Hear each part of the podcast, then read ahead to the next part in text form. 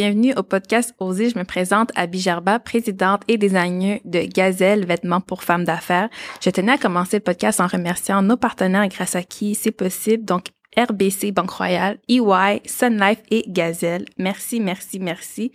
Aujourd'hui, je reçois Indira Moudi, présidente de Viande La France. Bienvenue. Bonjour Abby, c'est un plaisir d'être avec toi aujourd'hui. Je tiens à souligner aussi que pour un parent, il n'y a rien de tel que de voir son enfant réussir. Et pour moi, euh, tu es la Amina Gerba qui est ta maman, je la vois comme un modèle, comme quelqu'un d'une réussite.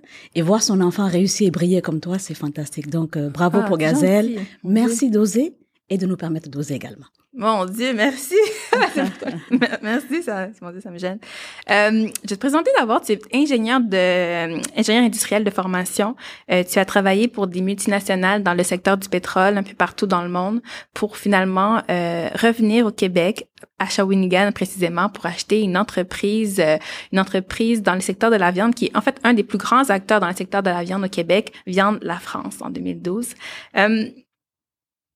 Moi, euh, quand je me suis posé déjà pourquoi Shawinigan, mais en fait, ma première question, c'était quel a été le déclic, l'élément, le, principal élément qui a fait que tu aies passé de la haute direction et tu t'es dit, j'ai envie de diriger ma propre entreprise? Je pense que ça se raconte dans le temps. Euh, on, découvre qu'on est entrepreneur euh, dans une carrière. Et paradoxalement, moi, nos, nos parents sont des médecins. Donc, il n'y a pas eu d'entrepreneur dans la vie, dans notre, dans notre entourage, je veux dire. On a vu des parents travailler, être au service de la, de, de la communauté. Donc, déjà, je pense que ça s'est fait à l'école. Euh, quand j'ai fini l'école Jean Brébeuf, juste à côté, là, à Montréal, euh, j'étais destinée à rentrer à Polytechnique parce que j'ai été acceptée là. Donc, j'ai choisi ça. Il fallait que je fasse un choix entre euh, le génie électrique mécanique qui était très en vogue à l'époque et le génie industriel. Et euh, je me suis assise avec mon père qui m'a qui m'a donné euh, les tenants aboutissants de chacune des, des carrières. Et j'ai décidé d'être ingénieur industriel. L'ingénieur industriel, ce que ça me dedans, c'est que ça pouvait être fait n'importe où à travers le monde. Avoir une industrie, une usine, dans n'importe quel pays, on pouvait servir quelque chose, fabriquer quelque chose. Je trouvais ça euh, euh, fantastique. Puis commence bien entendu la carrière, une carrière professionnelle. En plus, la mienne a été vraiment remplie, en commençant par les multinationales qui vous donnent une très très bonne formation de base. Et euh, je me rappelle d'un moment très clé auquel j'ai dû m'asseoir, me poser la question qu'est-ce que je voulais? C'était le passage entre la technique et euh, le management. Ça faisait trois quatre ans, j'étais ingénieur terrain très spécialisé. Euh, J'allais de plateforme en plateforme par hélicoptère, suis rentrée au, au bureau et il y a le président des ressources humaines qui, vient et qui me donne une promotion. Il me dit, ah, on te nomme euh, en charge du recrutement Europe, Afrique, Russie, comme multi-independent state à Paris. En plus, moi, je venais de regagner mon Afrique chérie parce que je venais du Québec. euh, Je me suis trouvé une- un poste international en Afrique. J'étais contente. Et là, il me quitte ma technique où j'étais tellement dans ma zone de confort spécialisée et tout pour faire euh, du recrutement. Je l'ai regardé, je dis, mais pourquoi moi? Et il m'a regardé droit dans les yeux, il m'a dit, je veux que tu ailles me recruter des personnes comme toi. Qu'est-ce que tu voulais dire par comme toi? Justement. Donc j'ai été obligée de me poser la question, mais qu'est-ce qu'il cherche ce monsieur? Et c'est comme ça que j'ai compris euh, fondamentalement que euh, j'aimais être un chef de file, j'aimais être spécialisé, j'aimerais j'aimais m'occuper des gens, j'aimerais les amener à d'autres niveaux. Et ça m'a pas étonné. Deux trois ans juste après, j'ai créé ma première compagnie African Suppliers euh, dans les années 2005. Et la vocation d'African Suppliers était d'amener des produits locaux à des normes internationales pour pouvoir servir l'Afrique. Donc, tu as créé une start-up en étant encore au sein d'une entreprise? Absolument. J'ai fait ça longtemps. J'ai fait ça longtemps. J'ai arrêté au Ton de- employeur le savait ou... euh, Non, j'ai été vraiment, euh, j'ai j'ai pris soin de faire ça qu'à mon temps à moi, durant mes week-ends ou en soirée. Euh, j'ai toujours donné mon 310% à mes employés, à mes employeurs, toujours, tout en faisant ce que j'avais besoin de mon temps à moi en, en parallèle. Mhm. Donc, euh, et cette start-up a fait son temps. Elle a certifié plusieurs entreprises qui ont grandi. Et cinq ans plus tard, ça me suffisait plus. Je voulais être plus gros. J'ai d'ailleurs écrit ça, ma, ma coach à l'époque m'a aidé à écrire cette phrase. Passer de C à P, parce que ABC était fait, mais P c'était un gros pas. Bon, on peut pas aller à Z tout de suite. Euh, en consolidant les acquis et en étant absolument éthique vis-à-vis de son employeur. Et c'est ce que j'ai fait lorsque j'ai commencé à chercher une grosse entreprise à acheter. Mais ça, parce que, juste pour, euh, pour revenir, tu as créé ta propre start-up. C'est ça. Puis là, dans le fond, ça allait pas assez vite. Parce que c'est ça, parce qu'absolument, les gens commencent par créer une entreprise, puis on pense pas nécessairement au, au, au reprenariat, c'est ça qu'on appelle maintenant. Puis C'est ça. et on dit justement que c'est la, la- les prochaines décennies vont des décennies de re- repreneurs. Qu'est-ce que acheter une entreprise? Là, tu viens de dire que ça t'as t'as passé de C à, à P. En fait, en fait, est-ce que c'est le temps que tu as gagné? On gagne en tout. on gagne en tout. Euh, une start-up, sauf si on a l'idée du siècle, là, ça grandit pas assez vite. Ça prend le temps de se faire une notoriété, ça prend le temps de se faire des clients, ça prend le temps de, de, de prendre une âme, de créer sa vision, mission, valeur et de grandir. Quand on achète une entreprise, ça vient avec un acquis, et là, on le moule à soi-même, on crée sa vision et on, on peut le grandir et l'amener euh, là où on veut l'amener. Donc le reprenariat, euh, c'est fantastique pour ça. ça c'est vraiment un élan. C'est grandir en, par acquisition. Euh, on le sait, euh, la plupart des, des entreprises, lorsqu'elles arrivent à un plateau et qu'elles veulent grandir, elles achètent leurs compétiteurs ou grandissent par acquisition et ça permet de, de grandir bien plus vite. Tu m'avais dit vais revenir à Shawinigan. Tu m'avais dit quand tu t'es mis à chercher pour une entreprise, euh, tu cherchais tout pays confondu, toute industrie euh, confondue. Tu voulais juste vraiment euh, chercher une manufacture, quelque chose de, dans le domaine manufacturier. Tu, tu connaissais pas dans, la, dans, le domaine de la viande. Est-ce que quand euh, Indira est arrivée à Shawinigan pour acheter euh, une entreprise, est-ce que tu penses que les gens ont un peu douté de toi? Euh, je pense qu'il y a eu un grand doute. En plus, je suis pas arrivée seule. Je suis arrivée avec mon, mon conjoint, la famille. C'était une entreprise familiale et on l'a repris aussi en famille. C'est en famille qu'on s'y est mis euh, pour la faire euh, grandir. Ma sœur nous a rejoint plus tard. Oui, oui, c'est vrai que c'était un gros doute. Ça se demandait, mais d'où est-ce qu'ils sortent? Qu'est-ce qu'est-ce qu'ils viennent? Est-ce qu'ils pensaient même que tu n'étais pas québécois tu venais d'Afrique? Oui, tout à fait, tout à fait. L'espace de savoir que moi j'ai grandi au Québec, ici, et que je suis partie, que je suis revenue, ça c'est une histoire qui nous appartient. Les personnes ne s'en rendaient pas compte qu'en réalité, euh, on a tout un acquis euh, québécois. Euh, oui, il y a eu des doutes. Il a fallu convaincre les employés, les fournisseurs. Euh, mon conjoint a beaucoup travaillé euh, dessus et un à un, on a gagné les cœurs. On a gagné, on a, on a donné une, une, impulsion, on a donné une. Je me rappelle, il y a un employeur, il y a un de mes employés, il y a pas très longtemps, je lui posais la question quand on avait acheté, est-ce qu'il y avait d'autres étrangers Il me dit non, on était tous des Québécois. Aujourd'hui, on a 12 nationalités. C'est fantastique à voir. C'est une inclusion euh, qui, qui, qui, est très belle à voir. En région en plus, franchement, on est on est très très fiers de ça. Mais trouve intéressant que tu parles d'inclusion parce que euh, tu es né en Algérie, euh, tu as grandi au Québec, euh, ta mère est guinéenne.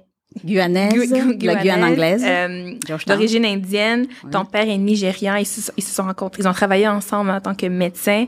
Donc, tu arrives ici avec tout ce bagage. Je pense que tu es vraiment le, le, le meilleur exemple de la diversité dans une personne. Comment t'intègres cette diversité, cette ouverture aux autres dans ton entreprise? Aujourd'hui, êtes 40 employés, je pense. Oui. Comment t'intègres cette ouverture à la différence dans, te, dans, dans ton équipe? Ça prend de la tolérance. Ça prend de prendre le temps de se rendre compte que ce sont que des, tout le monde est humain. Et chacun a un bagage, une culture, une manière de faire, se comprendre tout en comprenant l'objectif où on va et en s'acceptant avec énormément d'humilité, de respect, de tolérance et d'empathie envers les uns et les autres. Euh, et quand on met ces, ces, ces soft skills euh, ensemble, avec des, une claire direction de ce que l'on veut, comme produit et service, généralement on arrive au résultat. Euh, voilà. Donc euh, ça prend beaucoup de patience envers les, les, uns envers les autres et ça donne un très très beau résultat. J'ai toujours dit hein, en recrutement, euh, si on veut recruter que des ingénieurs mécaniques de la même école, on en prend 10, on les met dans une même salle. On prend 10 autres personnes qui sont de dix écoles différentes, de dix pays différents, un de en finance, un en mathématiques, un en, en ingénierie, et on leur donne le même problème. Qui est-ce qui sort avec le résultat le plus exotique? Cette diversité-là. Donc, euh, pour moi, je, je vois plus, euh, je vois plus les, les, les, différences comme étant des barrières, mais plutôt dès qu'on y met euh, de la tolérance, de l'empathie, du respect l'un envers les autres, et qu'on garde en tête l'objectif qu'on veut y arriver, on arrive toujours à un meilleur résultat. Si je je vais revenir à Shawinigan parce que toi, tu es la présidente aujourd'hui de Viande en France. Euh, J'imagine que euh, tu es quand même quelqu'un d'assez discrète. On ne voit pas beaucoup dans les médias, euh, mais ton entreprise est quand même une entreprise qui est quand même connue dans le dans le domaine de la viande. Est-ce que des fois les gens font le saut en te voyant? Ça dépend pour quel sujet. Je, oui, de temps en temps. J'aime beaucoup rencontrer tous mes employés. Quand on recrute, j'aime beaucoup voir dans les yeux, serrer la main. Aujourd'hui, on ne peut plus tellement avec le, le Covid. Euh, et, et, quand je me présente, on a une bonne discussion. Après, je me présente comme le propriétaire. Oui, ça, ça fait un saut. Ah, donc ils, ils, savent pas que c'est toi au début de... Bien, bien, bien souvent, non, bien souvent. Non. Ou alors, je pense avec euh, mon conjoint qui est d'une autre origine aussi, euh, qui est un euro-asiatique, euh, quand on est ensemble et qu'on marche, les et, c'est lui qui est le directeur général, euh, bien souvent, on ne sait pas qui est l'un ou l'autre. Et mais par contre, nous, on est des professionnels, on, joue le jeu. Et euh, oui, ça peut se prendre, ça peut se prendre. Mais quand on nous connaît, on, très rapidement, on se rend compte que bon, on est tous des humains et que nous devons faire le pas euh, pour aller de l'avant. Quand tu dis que tu as dû convaincre les, les fournisseurs, les clients, qu'est-ce que tu entends par convaincre? Bon, les affaires restent les affaires. Hein? Donc, euh, la première chose de convaincre, c'était de s'assurer d'envoyer les chèques, que tout le monde soit payé, que ah, voit que la business, oui, l'argent parle, que, que le business roule, euh, que les clients sont toujours là. Euh, on a fait une passation d'un an avec les anciens propriétaires qui nous ont bien aidé à comprendre la business, que je salue d'ailleurs parce que ce sont des, des personnes de cœur. Euh, avant, en faisant une due diligence, je prenais pas autant de de de je dois dire, ou de, je ne mettais pas autant de poids sur le, la personne avec qui euh, je rachetais. Mais aujourd'hui, de l'expérience que j'ai vécue, euh, il faut savoir de qui on rachète, quelle était l'âme qui était là, si elle est en symbiose avec la nouvelle, le nouveau acquéreur, parce que pas pour aller de l'avant. facile que ça, j'imagine trouver une entreprise à racheter parce que non, ça n'est pas facile. Ça, nous, ça nous a pris un bon trois ans. J'ai cherché un bon trois ans. J'ai failli acheter d'autres entreprises, mais euh, ça n'a pas matché à la fin. Le côté humain. Euh, non, ça c'était le côté financier. La compagnie voulait le double de ce qu'on, ce qu'elle valait. Et non, personnellement, euh, je pense qu'il y a un point important dans cette reprise. Euh, nous, vraiment, ce sont de nos économies, de nos premières économies de retraite qu'on a mis pour pouvoir acheter nos, cette entreprise-là. Il euh, y en a qui héritent, il y en a qui, euh, qui, qui sont de la deuxième, troisième, quatrième génération. Nous, de notre côté, nous avons travaillé dans les multinationales, on a, on a fait une première retraite qu'on a pris, qu'on a réinvesti, qu'on amène à notre niveau aujourd'hui et, et qu'on avance. Donc, à ce moment-là, c'est pas de l'argent cadeau. C'est un gros risque. Voilà, c'est un risque qu'on prend et bon, ça donne en plus la, motivation de travailler plus et, d'avancer. Et euh, ça n'en fait qu'une belle histoire. Ah, c'est beau. Euh, je, je reviens au début parce que tu as dit que euh, ben justement, tu as, travaillé dans le domaine euh, pétrolier, euh, tu as occupé des, des hautes fonctions. souvent, les jeunes veulent sortir de l'école et tout de suite se lancer, lancer leur entreprise. Moi, je trouve qu'il y a beaucoup de choses qu'on peut apprendre en étant employé en travaillant pour quelqu'un, en voyant comment euh, il a perdu son argent, comment on pas pour ne pas perdre notre argent, apprendre en fait des erreurs des autres. Euh, ce serait quoi la chose que tu penses que tu as appris en euh, étant employé, que tu as pu transposer euh, dans ton entreprise? Moi, là, je dois vraiment tout aux multinationales qui m'ont appris. j'ai appris à être spécialisé, j'ai appris la perfection. Parce que dans le domaine auquel on travaille, comme dans le domaine de la santé ou dans le domaine spécialisé, on n'a pas droit à l'erreur. Quand on est sur une plateforme et qu'on a des responsabilités à faire, on a des millions de dollars qui sont investis, on n'a pas droit à mille et une erreurs. Pas de plateforme euh, pétrolière. Oui. Donc, les, les entreprises m'ont déjà appris à être très sérieux dans mon travail. Euh, m'ont appris dans le, la partie soft skill, euh, la partie stratégie, la partie euh, euh attitude, la partie euh, persévérance, la partie résilience, tout ça, je l'ai appris de, des entreprises dans lesquelles j'ai eu à travailler. Puis il y a les fonctions, les domaines, le fait de passer d'un secteur à un autre secteur. On l'apprend en entreprise. La technique à, De la technique aux ressources humaines ou aux finances ou au marketing. Euh, les, les, segments, les, euh, il y a bien souvent dans les multinationales, il y a des CEO. Comprendre comment ça fonctionne. Euh, tout ça, je l'ai appris directement sur le terrain et on n'a pas tant que ça droit à l'erreur quand on a sa propre compagnie. Euh, et c'est pas la peine de faire ce qu'on appelle des erreurs que les autres ont déjà fait. Mm-hmm. On peut les apprendre par les autres. On, il faut faire des erreurs pour apprendre. Ça, c'est très important. Par contre, on ne peut pas refaire les erreurs que les autres ont déjà fait. On peut l'apprendre de là. Et je peux le dire que à travers une carrière, on confirme ça aussi. On confirme ses acquis par de la formation, parce qu'il y a la formation continue, il y a des coachs, des sponsors, des mentors qui nous suivent. Et ils nous permettent de, de voir les, nos erreurs plus rapidement et de s'assurer de ne pas les, les, les, refaire. Ça, je pense que ça aide. Ce que je dirais aux jeunes qui reprennent une entreprise, si vous le pouvez, prenez le temps d'apprendre avec un employeur. C'est important. Ça va, c'est la deuxième école après l'école. Ah oui, ah, définitivement, définitivement. Les deux peuvent, euh, peuvent se, personnellement, je l'ai fait pendant un bout de temps en même temps. Euh, c'était prenant, mais je dois dire aussi que dans la compagnie familiale, j'avais de la famille, euh, de la famille qui sont présents. Euh, j'ai mon conjoint, j'ai mes sœurs qui étaient là. Euh, on a des, des personnes de, de, très fidèles qui sont là, qui ont pu piloter l'entreprise et qui n'a pas eu besoin de moi à 100%. Donc j'ai pu consacrer le, un bout de mon temps à un et pouvoir continuer pendant longtemps Moi, ce qui m'a marqué la première fois que je t'ai rencontrée, ben, tu es très douce, tu es très méticuleuse, toutes, tes décisions sont très réfléchies. Je sais pas si c'est le côté ingénieur, mais euh, tu m'avais dit, tu sais, moi, j'ai planifié mon premier enfant à 40 ans, mon deuxième enfant à 42 ans. Puis j'avais trouvé ça vraiment beau parce que c'est très réfléchi comme décision.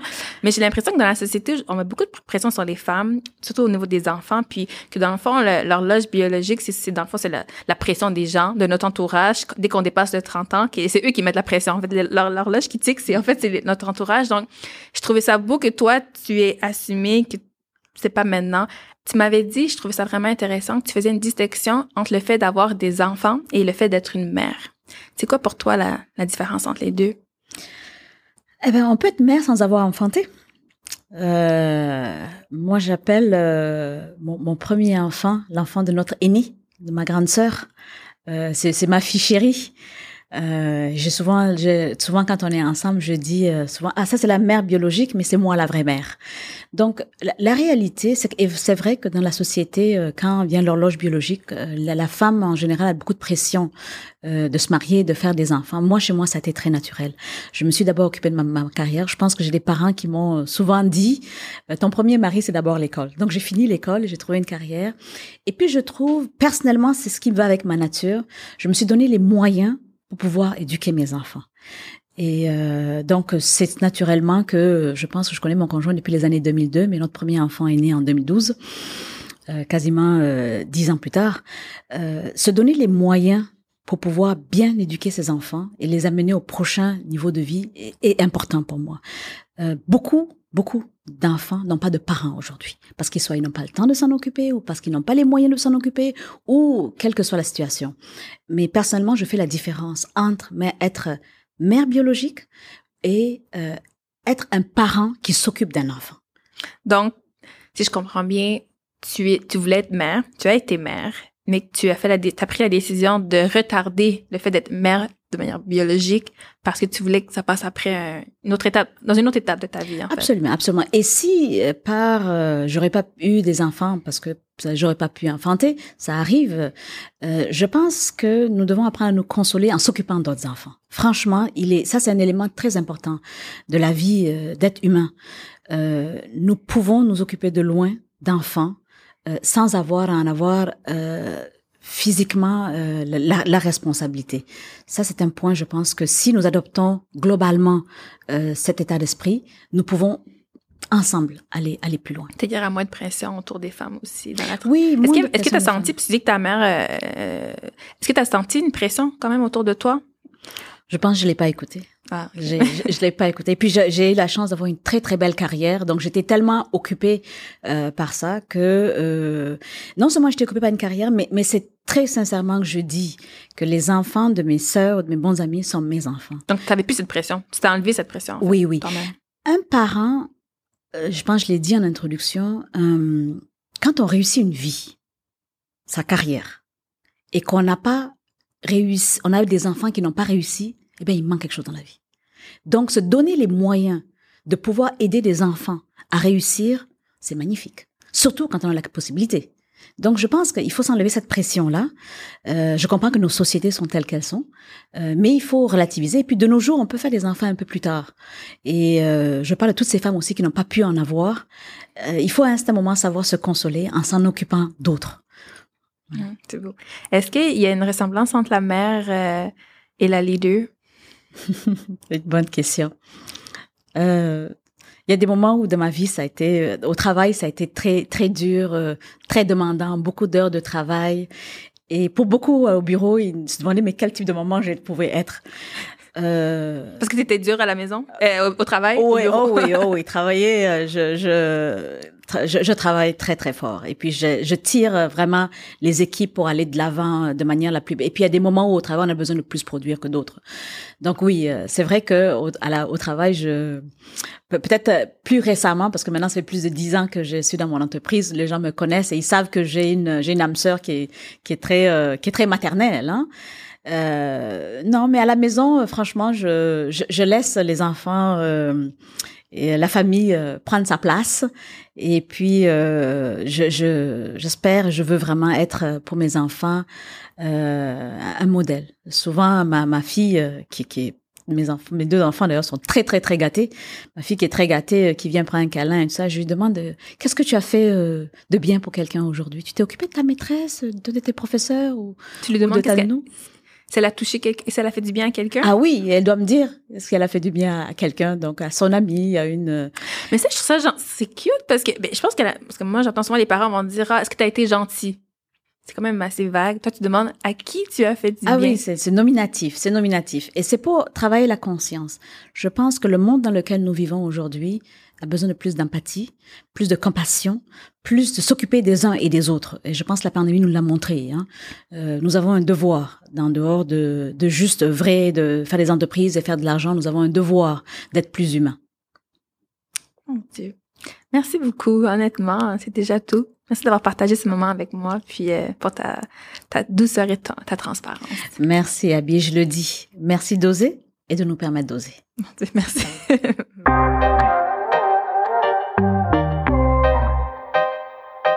terminant, je tiens à remercier les studios créateurs pour le studio et je vous invite, si vous avez apprécié ce moment, de prendre deux secondes de votre temps et aller euh, noter le podcast sur votre plateforme d'écoute. C'est comme ça que le podcast grandit et se fait connaître. Donc, euh, merci d'avoir été là et je vous souhaite